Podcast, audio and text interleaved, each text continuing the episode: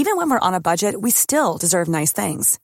Quince is a place to scoop up stunning high-end goods for 50 to 80% less than similar brands. They have buttery soft cashmere sweaters starting at $50, luxurious Italian leather bags, and so much more. Plus, Quince only works with factories that use safe, ethical, and responsible manufacturing. Get the high-end goods you'll love without the high price tag with Quince. Go to quince.com slash style for free shipping and 365-day returns.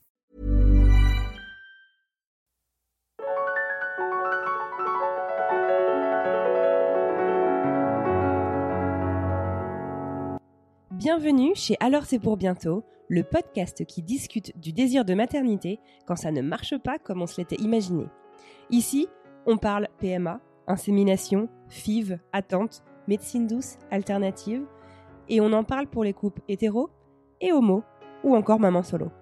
Chaque mercredi, j'interviewe ainsi une personne qui passe ou est passée par là, et ensemble nous créons une communauté bienveillante qui nous aide à libérer la parole autour de ces problématiques. Moi, c'est Anne Fleur, j'habite aux États-Unis et j'ai décidé de créer le podcast auquel j'aurais aimé avoir accès pendant mes essais bébés.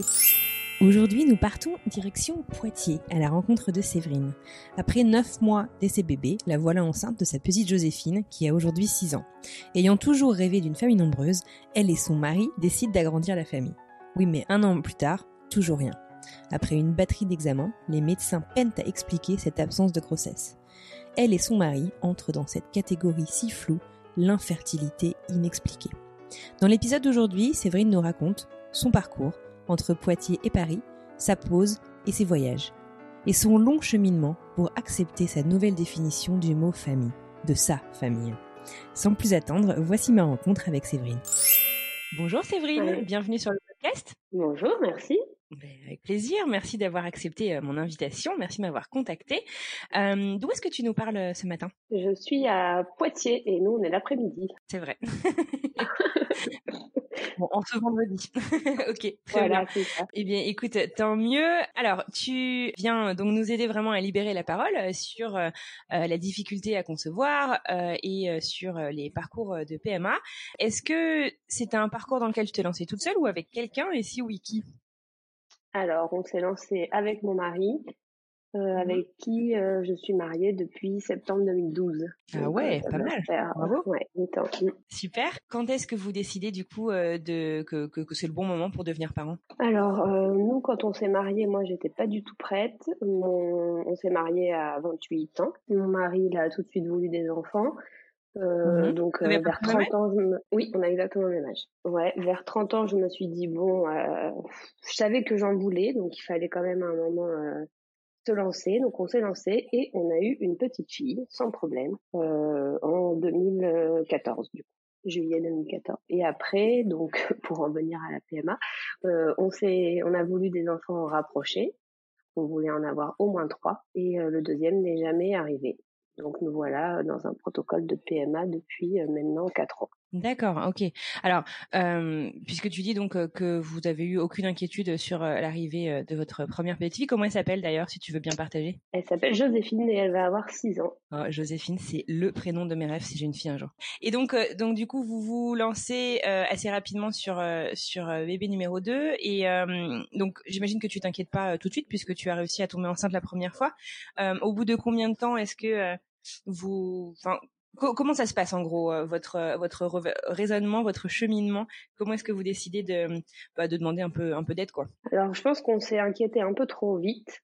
Tu dis que, on- Ouais. que- enfin, on- oui, finalement, euh, on a eu la première en neuf mois, et donc Mhm. là, au bout de neuf mois, le deuxième était toujours pas arrivé, et on n'a pas attendu les un an euh, demandés, parce qu'en fait, moi, j'avais ma sœur euh, jumelle qui était en parcours de PMA, Mhm. donc euh, du coup, c'était quelque chose qu'on avait déjà, enfin, on avait entendu parler de ça, et euh, voilà.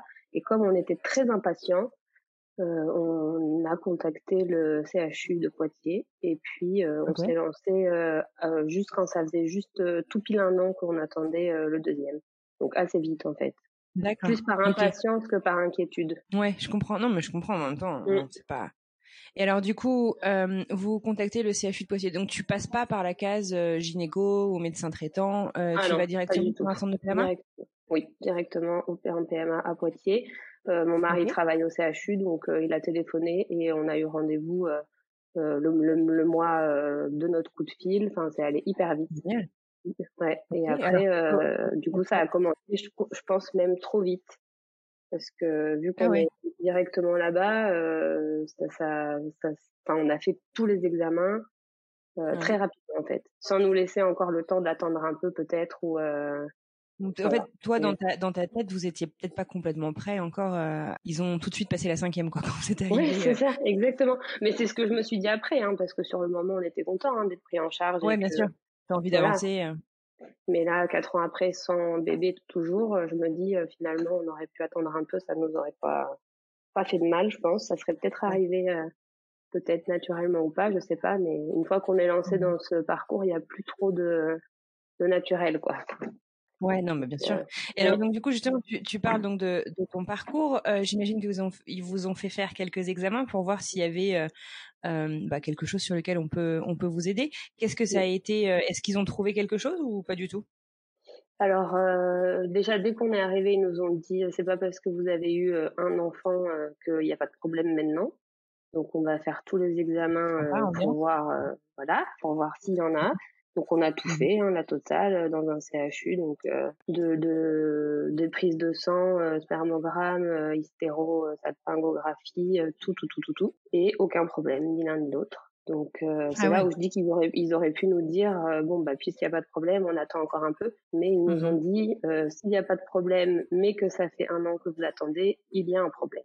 Donc on va se lancer en parcours de PMA on va vous aider et euh, voilà. Et alors qu'est-ce qu'ils qu'est-ce qu'ils proposent parce que quand c'est une infertilité comme ils disent inexpliquée, qu'est-ce qu'on vous bah propose concrètement?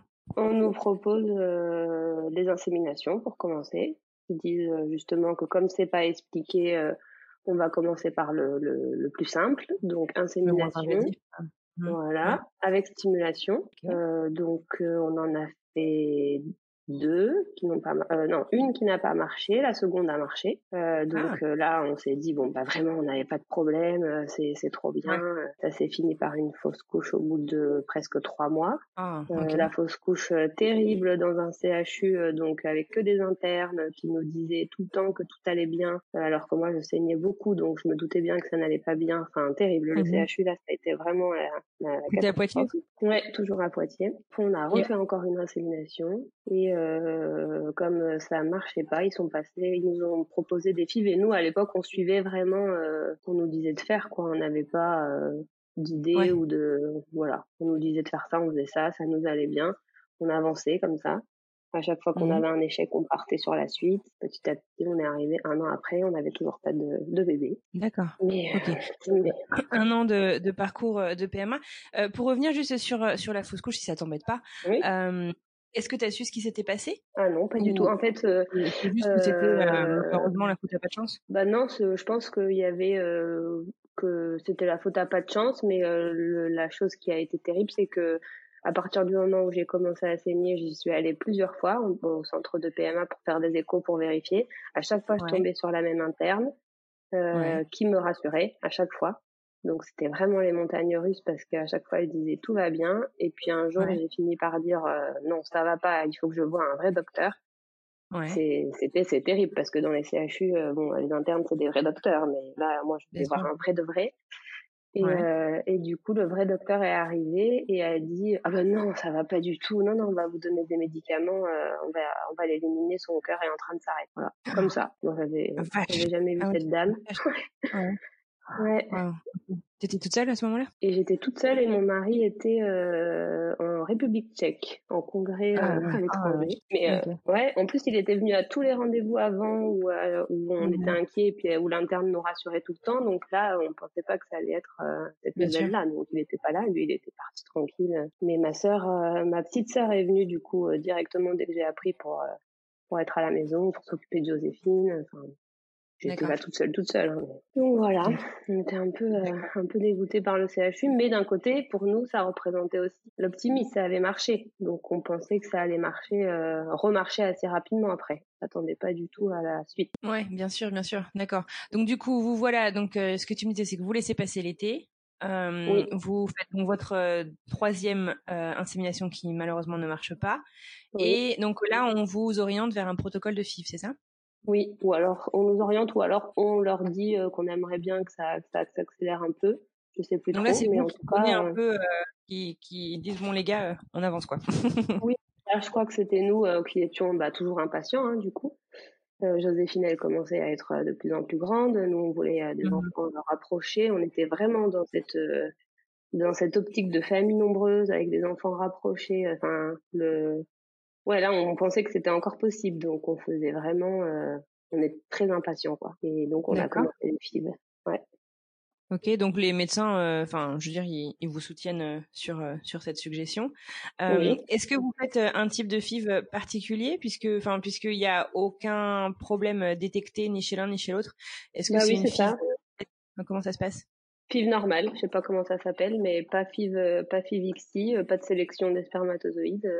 On met tout ensemble et puis on voit, on voit ce Ouais. qui se passe. Ok. Et alors, euh, est-ce que, enfin, du coup, tu réagis bien euh, à la stimulation? Comment ça se passe?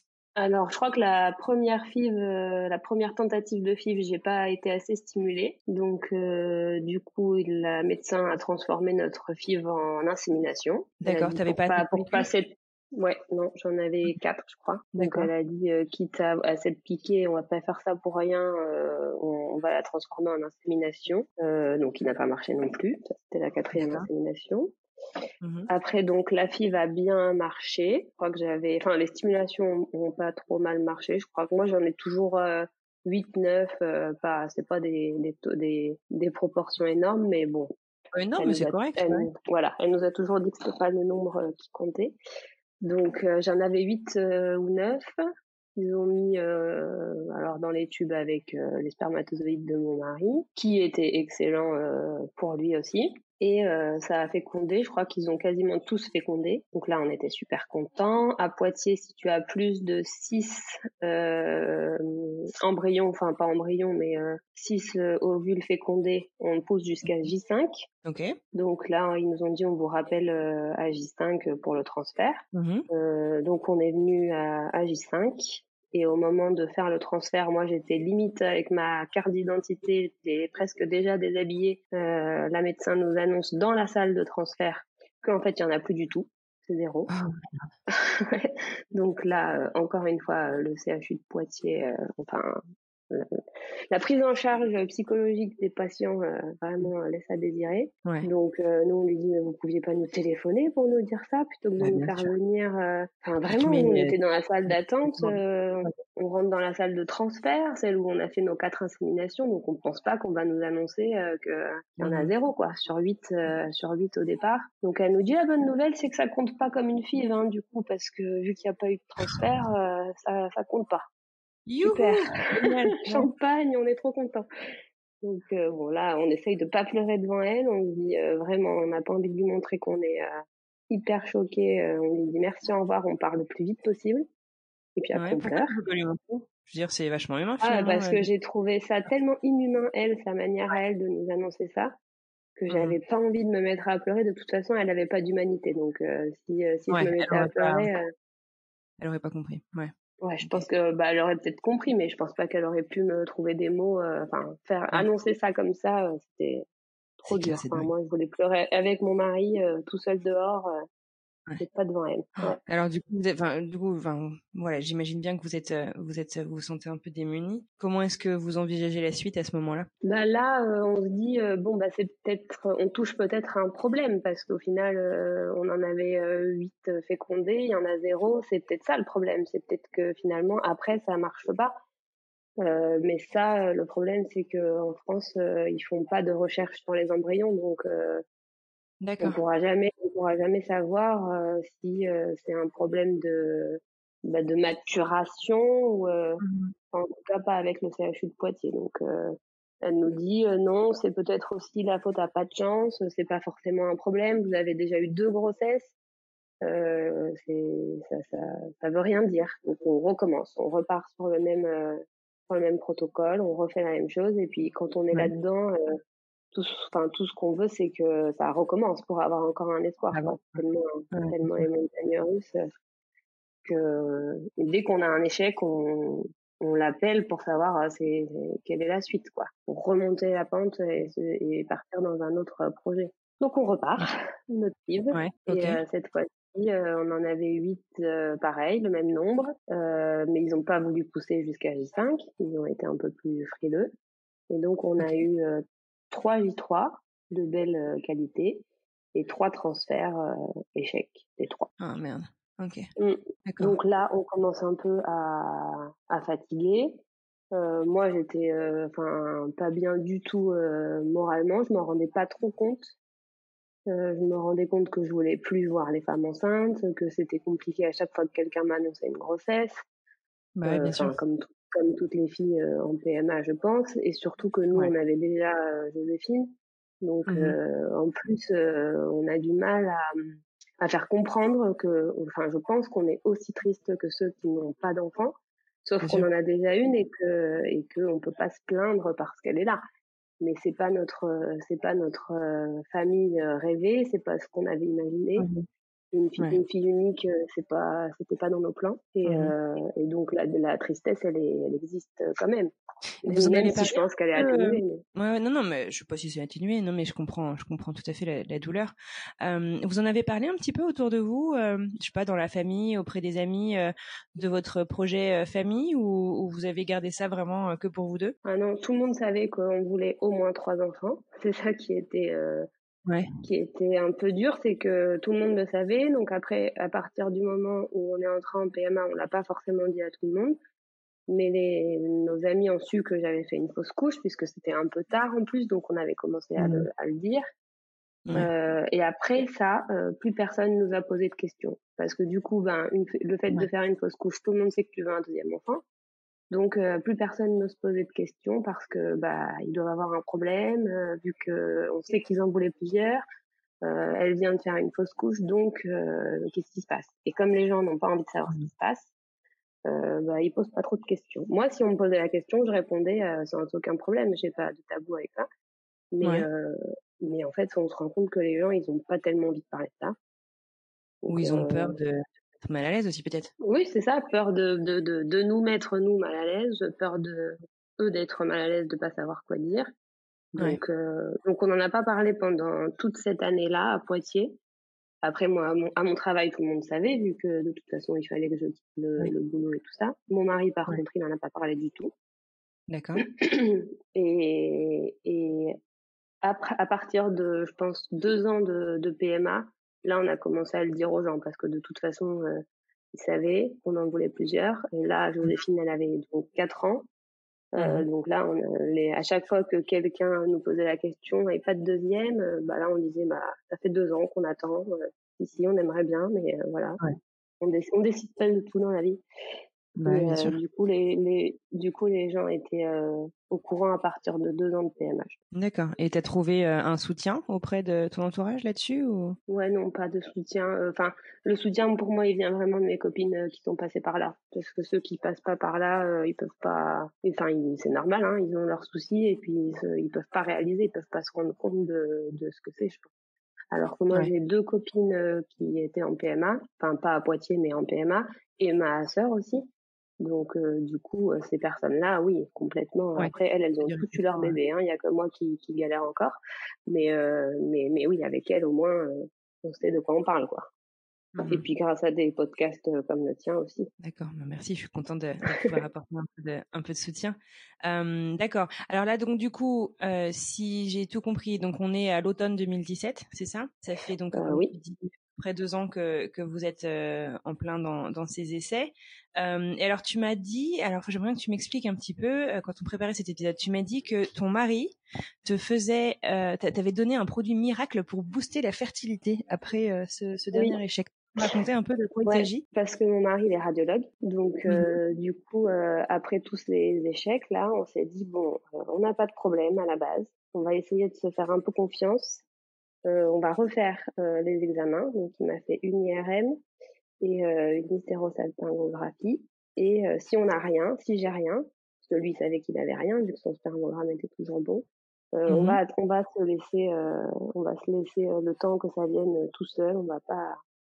Et donc, il m'a fait une hystérosalpingographie avec un produit qui n'est pas le produit de contraste habituel, mais un autre qui venait des États-Unis et qui était mmh censé déboucher les trompes et, et d'après des, des, des d'après des, des, statistiques aux, États-Unis, les femmes qui mmh auraient utilisé ce produit seraient tombées enceintes dans les trois mois qui suivaient. Enfin, bon, ah ouais. C'est quoi comme produit? 20% des femmes. Je sais mmh plus, un produit de, un produit qui, qui se met dans les trompes au moment de l'hystérosalpingographie. D'accord. moi, ça n'a pas marché, hein. Je suis toujours, je suis pas tombée enceinte. Mais on a testé, quoi. Ok, d'accord. Bon, alors, du coup, c'est quoi la suite? Donc, du coup, vous voulez euh, faire un peu une pause du parcours médicalisé.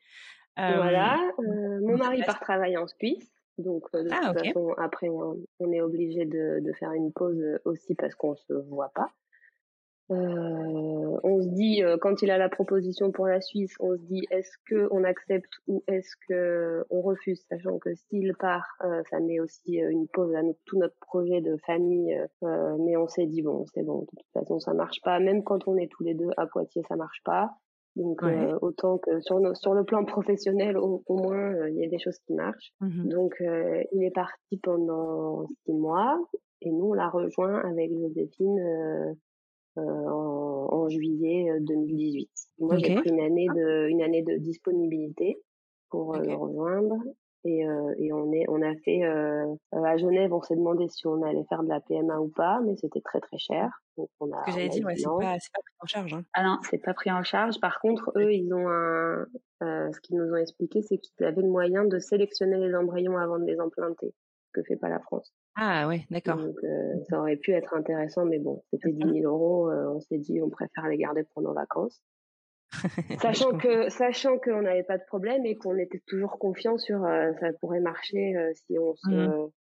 tu vois tout ce qu'on entend si on se libère un peu l'esprit donc mmh bon, on était un peu là dedans okay. donc on a vécu à Genève pendant six mois et après on est parti en Nouvelle-Calédonie pendant deux mois en vacances euh, tous les trois, puis en Corée euh, du Sud pendant trois mois. Ouais, c'est super. Donc euh, tout ce qui est déménagement, poser son cerveau, ne plus y penser et tout essayer, hein, ça, ça, ça j'ai réussi, mais toujours pas de bébé. Toujours pas de bébé en rentrant en France un an plus tard, et ben cette année en septembre 2019.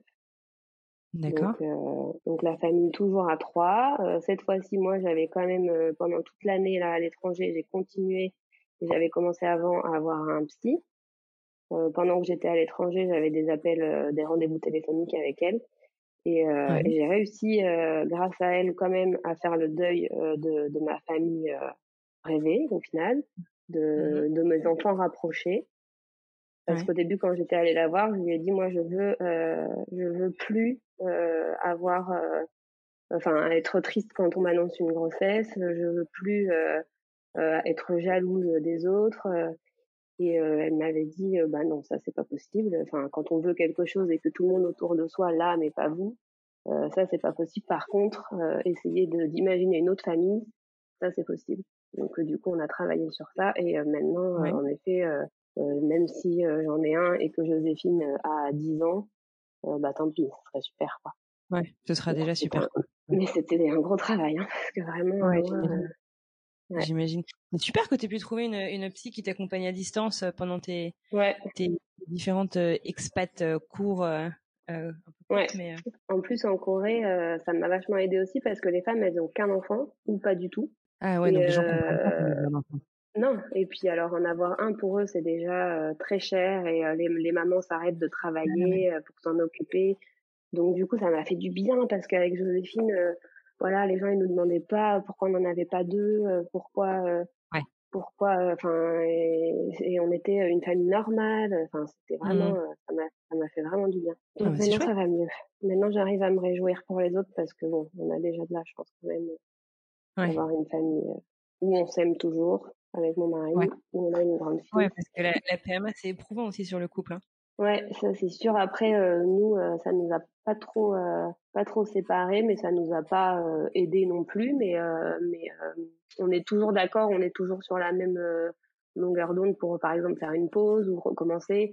Donc ça va, on n'en s'est pas pris la tête. C'est juste moi les hormones qui me, qui me chamboulent un peu. mais bon, Bien sûr. Alors donc du coup, là, à votre retour, donc il y a quelques mois euh, en, en, France. Euh, mmh. À Poitiers. on, est, on, est, revenu à Poitiers. retour à la case départ, si je puis dire. Est-ce que vous repassez faire un petit tour au CHU de Poitiers ou, vous Alors, on s'était dit, si on rentre de tout ça et qu'on n'a pas de bébé, on repart en PMA, on aura 35 ans. Euh, ça sera pas mort pour avoir un enfant. Euh, mais mais hors de question de retourner au CHU de Poitiers, c'était c'est sûr. Et on, on, cherchait un endroit où, où il y a un médecin, où on voit pas d'interne, où, où, où ils connaissent notre nom, où il il n'est pas obligé de retrouver tous ses papiers pour savoir quel est notre parcours. Donc mmh on nous a recommandé un, un docteur à Paris. Donc c'est pas à côté, mais finalement ça se fait assez facilement, Poitiers-Paris. D'accord. Et, et, donc on est allé le voir en juillet 2019. Il nous a refait faire tous les de PMA ou? Non, c'est un gynécologue privé qui travaille avec euh, avec une clinique pour les filles seulement. Mais euh, mais moi pour l'instant, je suis toujours pas allée euh, dans sa clinique. Ok, d'accord, ok. Euh, bon, bah super. Alors du coup, vous vous y allez donc tu dis en, en juillet 2019, parce que moi je voulais pas te couper. Comment ça se passe? Alors on lui explique notre parcours. Il nous dit il y a forcément quelque chose que que Poitiers n'a pas vu. là, ça commence à faire trois ans que vous voulez un enfant et que ça ne marche pas. Donc, euh, moi, je vais vous faire des examens plus poussés et c'est ce qu'on attendait en plus depuis euh, longtemps. Ouais, donc euh, contente qu'on vous prenne au sérieux. Donc, voilà, enfin, enfin, on va faire un cariotype parce que vu qu'on avait déjà eu une grossesse et une enfant en mmh. pleine santé, à Poitiers, ils voulaient pas nous faire de cariotype. Donc, donc là, il nous a tout fait faire. Mmh moi, j'ai fait, je crois, 27 tubes de sang. L'infirmière, c'était son record. Euh, mon mari, en pareil. Ouais, en une prise. Et j'ai une photo, euh, une preuve de ça. Euh, c'était, euh, je suis même pas tombée dans les pommes. C'était incroyable. Mais j'étais trop contente parce que au moins je me disais là, si avec ça on trouve pas le problème. Ouais. oui. Mais on n'a pas trouvé de problème. on n'a pas. C'est vrai. Ouais. Donc les toujours pas. Bah, les cariotypes ils sont arrivés donc deux mois après, je crois que c'est deux mois. Euh, non, toujours pas de problème. Alors après, moi, pendant l'été, j'avais reçu mes, mes, mes, bilans sanguins et j'avais vu que j'avais une AMH, donc c'est l'hormone euh, qui est censée représenter euh, la réserve voilà ovarienne, et euh, elle était quasiment nulle. Donc je me mmh suis dit ah ben enfin j'ai une explication. j'ai en fait en fait je peux pas avoir d'enfant, j'ai pas de j'ai plus de, de follicules mmh et on a attendu trop longtemps. Là je me suis dit un peu bah c'est bête, on est parti pendant un an et avant ça marchait et maintenant ça marche plus, mais au moins je me suis dit ben voilà on a l'explication. C'était l'été J'étais pas du tout triste. Euh, du coup, je pense que l'année de, de dispo et tout, ça m'a, j'étais plus dans là-dedans, donc ça allait. Et quand je suis allée au rendez-vous en août euh, avec ce médecin, j'ai cru qu'il allait me dire bon bah on part sur un don d'ovocytes ou quelque chose comme ça. Ah oui, tu t'étais préparée tout ça. Euh, bah non, on en avait parlé avec mon mari juste en se disant euh, qu'est-ce qu'on fait s'il nous propose ça? Parce que vu ma mon AMH, euh, bah oui ça va être euh, et on était tous les deux d'accord qu'on ferait pas de don d'ovocytes puisqu'on avait déjà une fille et que moi j'ai envie que mes enfants ils, se ressemblent ou ils aient un lien. Enfin, on n'était pas prêts quoi. On avait décidé de dire ah. non. Mais c'était notre choix à ce moment-là. Mais en fait, mmh. au moment du rendez-vous, mon mari était pas là il pas se libérer. Il nous dit donc, il me dit donc, euh, résultat des cariotypes, aucun problème. Résultat euh, de tout, euh, de tous vos bilans sanguins, aucun problème. bah finalement, il n'y a pas de problème. Et, et, je lui dis, mais vous avez vu mon, mon AMH. Il dit, ah oui, oui, j'ai vu, mais moi, l'AMH, j'y crois pas trop. on va, si vous êtes d'accord, vous êtes à quel jour de votre cycle là Bah, je sais plus, je crois que j'étais au début, sixième jour ou septième jour. Et il me dit, bah, c'est parfait, si vous êtes d'accord, on fait une écho. Donc, on a fait l'écho et j'avais plein de follicules. Enfin, j'en avais comme d'habitude, euh, 7 et 7, euh, comme il y a 3 ans. Euh, il m'a dit, vous voyez, la MH. Bah, il m'a dit, moi, ça fait plusieurs fois euh, que j'ai ça. la MH, pour moi, ça représente pas exactement la réserve ovarienne. Donc, et puis là, j'avais, j'avais la preuve, enfin, l'écho me montrait mmh bien que je, en, tout cas, le nombre de follicules que j'avais correspondait exactement au nombre que j'avais à Poitiers quand j'ai commencé la PMA. Et même pas, ça n'a même pas descendu.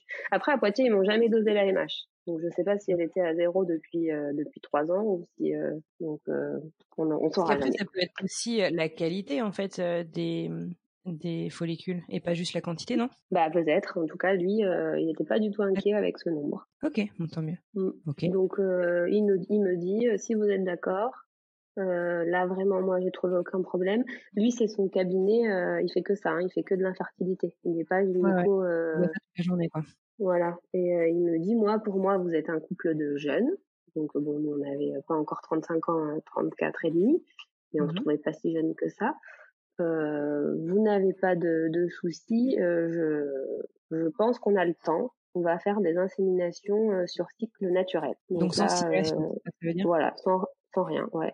Alors moi je lui dis bah c'est chouette parce que moi j'ai pas envie de prendre des hormones euh, si c'est pas euh, indispensable donc euh, ouais, cool. Mais d'un côté je lui demande ça fait quand même deux ans qu'on est en vacances avec mon mari que tous les mois on est frais et dispo pour avoir un bébé et que ça fait deux ans qu'on n'a pas de, de, bébé. Donc quel va être l'intérêt d'une insémination donc là il s'est un peu vexé parce que c'est quand même un point de la fertilité. Donc, voilà il fallait pas poser la question. Il m'a dit si il m'a dit si ça marche pas depuis deux ans, euh, c'est bien quand même que vous avez besoin d'un petit coup de pouce. Donc bah ok. Donc voilà. Voilà. Donc on a fait ça euh, en septembre. Donc c'est mmh un peu compliqué parce que comme c'est sur cycle naturel, euh, il faut que je me rende à Paris à J10 à peu près pour qu'il compte le nombre de follicules, enfin qu'il voit s'il y en a un qui grossit, si je vais bientôt ovuler ou pas. Et mmh puis à partir de là, je fais des prises de sang tous les deux jours. Et puis un jour, il me dit, euh, bah faut être demain à Paris à telle heure avec votre mari euh, pour l'insémination. C'est vraiment, euh, on peut pas anticiper quoi. C'est du jour au lendemain. Mmh Donc pour le boulot, des euh, à peu près réguliers? À peu près, mais euh, à, à, deux jours près quoi. Donc mmh c'est pas J14. ça peut, mon ovulation, ça peut être J13 ou J16 quoi. Donc ouais, ouais bien sûr. Donc tu peux clairement pour prévenir. Euh, non, c'est ça. Alors euh, moi, du coup, je suis professeur des écoles, donc euh, j'ai dû prévenir mon inspectrice en lui disant, bah voilà, je suis en parcours de, de PMA à Paris parce que nous en plus quand on quitte le département il nous faut une autorisation de notre supérieur euh, N plus 2 ah donc euh, je dis euh, ouais quand tu quand tu t'autorises quand tu es autorisé à t'absenter pour le département c'est juste N plus 1 mais quand c'est hors du département c'est plus 2 et puis lui il est pas tout le temps dispo pour signer ton papier. Donc donc du coup je lui dis voilà moi du jour au lendemain il me faudra une autorisation pour aller à Paris. Mais ils ont été super cool. Elle m'a dit il y a aucun souci vous on le fera, il n'y a pas de problème. Donc pour moi, c'est pas tellement un souci à part, à part mes élèves. Donc on est allé à Paris comme ça euh, trois fois, euh, trois mois euh, sur cycle naturel et trois trois échecs. Donc voilà, on est en février 2020 et on en est là. On vous propose quoi du coup pour pour la suite ce, ce grand compte à Paris Il, on dit quoi bah du coup, euh, je pense que lui aussi, il a pris un petit coup dans son dans son dans son ego parce qu'il était quand même assez sûr de lui. Il adore euh, les inséminations euh, par rapport aux filles. Il dit qu'il est pro insémination quand les gens n'ont pas de soucis. Il voit mmh pas pourquoi. Euh, mais bon là, du coup, bah ça marche pas. Donc moi, la dernière fois, je lui ai dit si jamais ça marchait pas, qu'on pourrait quand même enclencher la vitesse supérieure. parce que pour les remboursements pour la Sécu, ça compte comme une insémination alors que j'ai pas de piqûre. Donc en fait, ah euh, c'est un peu bête, c'est un peu comme euh, de, de, de l'argent perdu, euh, parce que maintenant j'ai le droit plus qu'à une insémination. ah ouais, t'as le droit à combien d'inséminations total? Comment ça marche côté Sécu? Remboursé par la Sécu, c'est c'est 5. D'accord. Et comme moi j'en avais déjà fait après ma fausse couche, on repart, on repart de, enfin c'est 5 après une grossesse. Donc la fausse couche elle compte comme une grossesse. Mmh donc euh, j'en ai fait une à Poitiers, j'en ai fait trois là euh, cette année à Paris. Et euh, donc là, on va faire la dernière en mars avec stimulation du coup. On a proposé D'accord. qu'on me stimule un peu. Et puis voilà, on va voir. Et ça doit pas être facile, n'empêche, enfin, sur plein d'aspects, mais je veux dire, en ayant une autre, enfin, une autre petite fille, euh, même ne serait-ce que logistique, de vous rendre à Paris, euh, bah, un peu au pied levé, avec avec un autre enfant, quoi. Enfin, vous, du coup, vous ah bah faites la famille sur place qui vous donne un coup de main ou non, non, non, on est tout seul à Poitiers.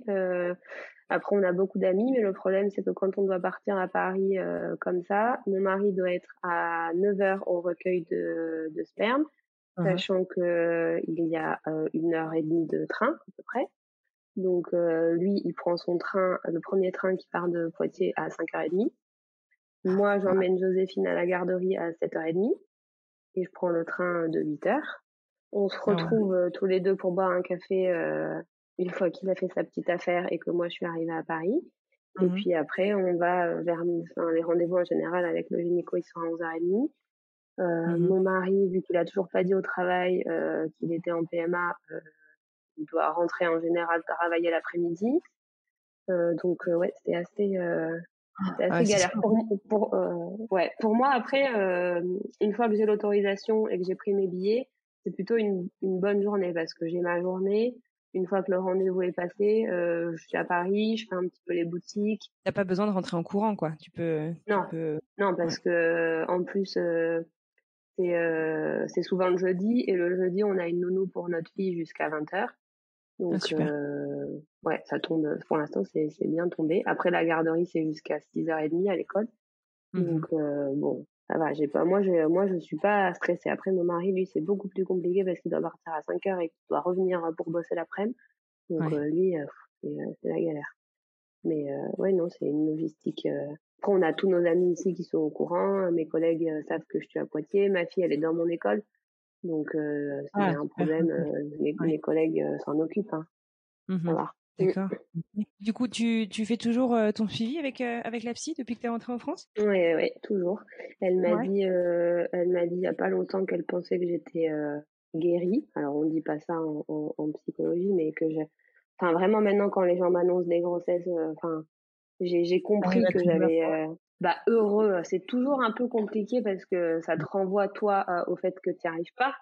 Mhm, mais euh, je suis pas je suis plus jalouse en tout cas avant euh, quand elle me quand Ah. quelqu'un m'annonçait une grossesse euh, je me disais mais c'est pourquoi pourquoi elle ça marche? Pourquoi eux euh, ils mettent Mhm. je sais pas deux mois?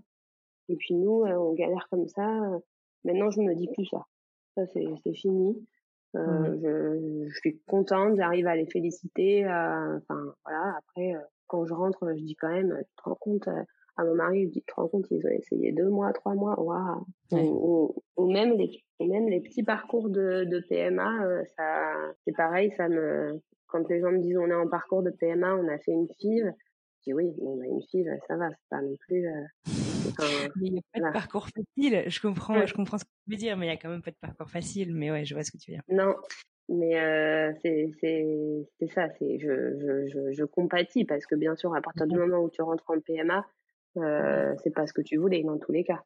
Mm. Et euh, t'as attendu euh, t'as attendu beaucoup plus que n'importe qui pour avoir ton bébé. C'est Mm. sûr que je le souhaite à personne. Mais euh, mais oui, la psy, elle elle m'a elle m'a vachement aidé à à prendre du recul, à réaliser euh, vraiment que déjà en avoir une, c'était déjà assez exceptionnel Mhm. que que que j'aurais pas des enfants rapprochés mais j'en aurais certainement un deuxième un jour. Ouais. et euh, et que on n'est pas pressé quoi. Enfin on a là on a 35 ans.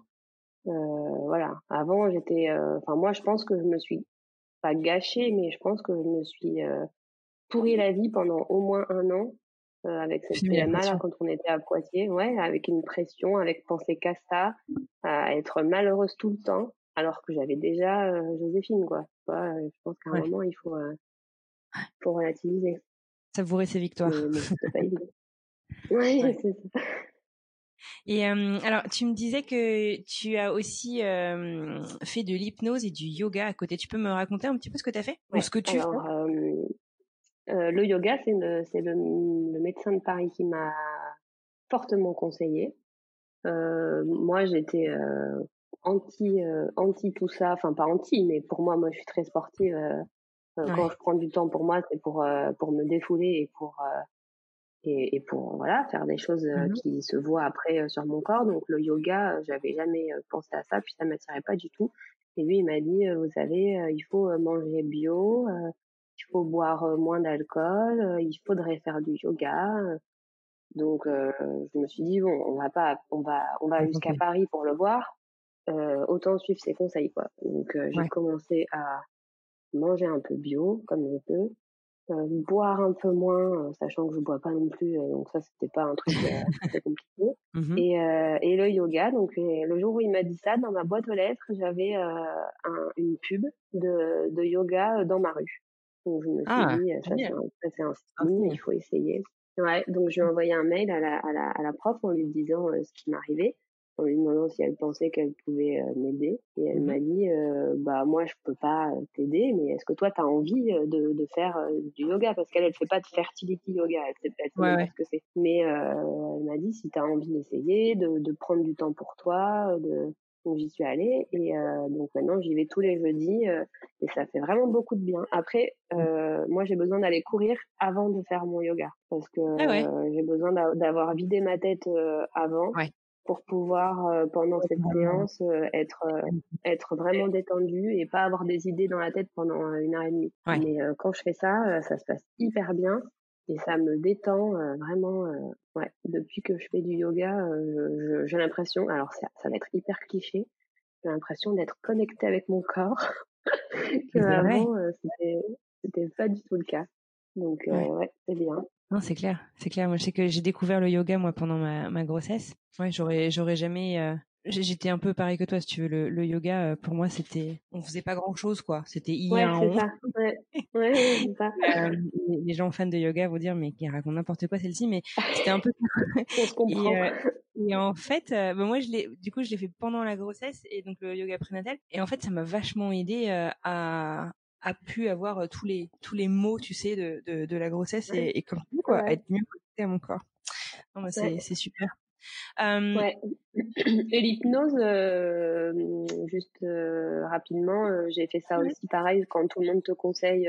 t'as essayé l'hypnose, t'as essayé l'acupuncture, donc j'ai tout essayé moi, tout ce qu'on ça marche. je, je connais rien en hypnose me un peu? Eh ben, je suis allée voir une spécialiste euh, qu'on m'a que, m'a conseillé au centre de PMA de Poitiers. Et euh, elle fait que ça, elle fait que de l'hypnose. Elle est psychothérapeute par l'hypnose et elle m'a fait trois séances. Euh, la première euh, dans le noir où elle me parlait et euh, moi pareil comme le yoga pour moi l'hypnose c'était un peu oui bien sûr mais au final, euh, il fallait que j'imagine euh, un chemin euh, dans une prairie, puis au bout il y avait une montgolfière, et dans la montgolfière il fallait que je mette tout tout ce qui me pourrissait un peu l'esprit. Je pense qu'elle essayait de, de, faire ressortir ce qui m'empêchait peut-être si j'avais un blocage psychologique d'avoir un bébé. Et moi, dans mmh. cette montgolfière, je mettais que ma fausse couche. Euh, j'arrivais pas à mettre autre chose et quand je me suis réveillée, enfin réveillée ou quand j'ai repris mes esprits, je lui ai raconté et euh, et en fait à l'époque euh, la fausse couche j'avais un peu banalisé j'étais j'avais l'impression que ça allait alors que ça allait pas du tout. Donc, euh, on a travaillé beaucoup en hypnose sur la fausse couche. Et euh, voilà, mais quand ça a été résolu, je suis quand même pas tombée enceinte. Mais bon, ça m'a fait du bien quand même. Ouais, ouais, ouais. S'il y avait un conseil que tu pouvais te donner à toi au début de ton parcours PMA, ce serait quoi? Je pense que je me dirais attends un peu avant d'y aller déjà ou bien une fois qu'il qu'il verrait que j'ai pas de problème, euh, attends un peu parce que peut-être ça va marcher, t'es pas obligé de te précipiter mmh. là-dedans. Et sinon le deuxième, euh, la deuxième chose c'est vois tout de suite un psy parce que ça va être très compliqué et très long. Ouais. Mmh. On va se faire accompagner quoi. Ouais. Parce que c'est pas c'est pas facile et, je pense pas qu'on puisse y arriver tout seul. Hein. Enfin ou alors les gens qui y arrivent tout seuls. Euh, euh, enfin moi j'ai plusieurs amis autour de moi qui l'ont pas fait, dont euh, une en infertilité secondaire aussi et un peu inexpliquée comme moi et et je vois l'état dans lequel elle est aujourd'hui. Euh, c'est pas beau quoi. il faut vraiment se faire aider pour essayer d'aller bien parce que sinon on profite plus de la vie, hein. on profite plus de ce mmh qu'on a. C'est dommage. Ouais. Bon, très bien. Euh, Est-ce qu'il y a autre chose que tu voudrais partager? Je, je, pense que c'est un parcours compliqué et que je souhaite beaucoup de courage à toutes celles qui et ceux qui sont euh, là-dedans. Qu'on a de la chance en France quand même d'être euh, assez euh, pris en charge et que ce soit remboursé par la sécurité sociale. Après, ça marche pas pour tout le monde, mais euh, ça nous aide quand même pas mal et je pense que on a, voilà, il faut aussi voir le bon côté des choses. On est souvent quand on est là-dedans, on est dans le dans le négatif et dans le tout noir. Mais euh, voilà, c'est quand même euh, pas mal d'avoir accès à ça déjà. Quand, quand, tu vois la Suisse par exemple, bah, c'est que les riches qui peuvent euh, qui peuvent se faire aider, même si tu as un souci médical. Non, c'est sûr, c'est sûr, c'est sûr. Mais écoute, merci infiniment, Séverine, d'avoir partagé ton histoire. je te souhaite bien entendu, de pouvoir agrandir ta famille, euh, que ça arrive, euh, que ça arrive, euh, voilà, dans, dans, dans, les prochaines, les prochains mois, les prochaines années, et que Joséphine puisse devenir grande sœur. bah oui. Tiens-nous au courant. Écoute, on sera, on sera ravis de, de, de suivre la, la suite de votre parcours. Et puis voilà, je te souhaite plein de courage. continue bah, à te faire accompagner comme ça. Je pense que c'est c'est super. Et et puis voilà, à bientôt. Oui, ouais, bah merci, merci à toi. Et voilà, c'est la fin de ce nouvel épisode de Alors c'est pour bientôt le podcast. J'espère qu'il vous a plu. Retrouvez un nouvel épisode tous les mercredis sur toutes les plateformes de podcast. En attendant, si vous souhaitez plus d'informations sur le podcast et mes invités, direction le compte Instagram alors c'est pour bientôt podcast ou sur le site internet alors c'est pour bientôt podcast.com. Si cet épisode vous a plu, rendez-vous sur Apple Podcast pour me le dire avec plein d'étoiles et un commentaire. C'est le meilleur moyen de m'aider et de permettre au podcast de trouver d'autres auditeurs que le podcast pourrait intéresser. Si vous souhaitez témoigner, n'hésitez pas à m'écrire directement sur Instagram. En attendant, je vous souhaite une très belle semaine et je vous dis à mercredi.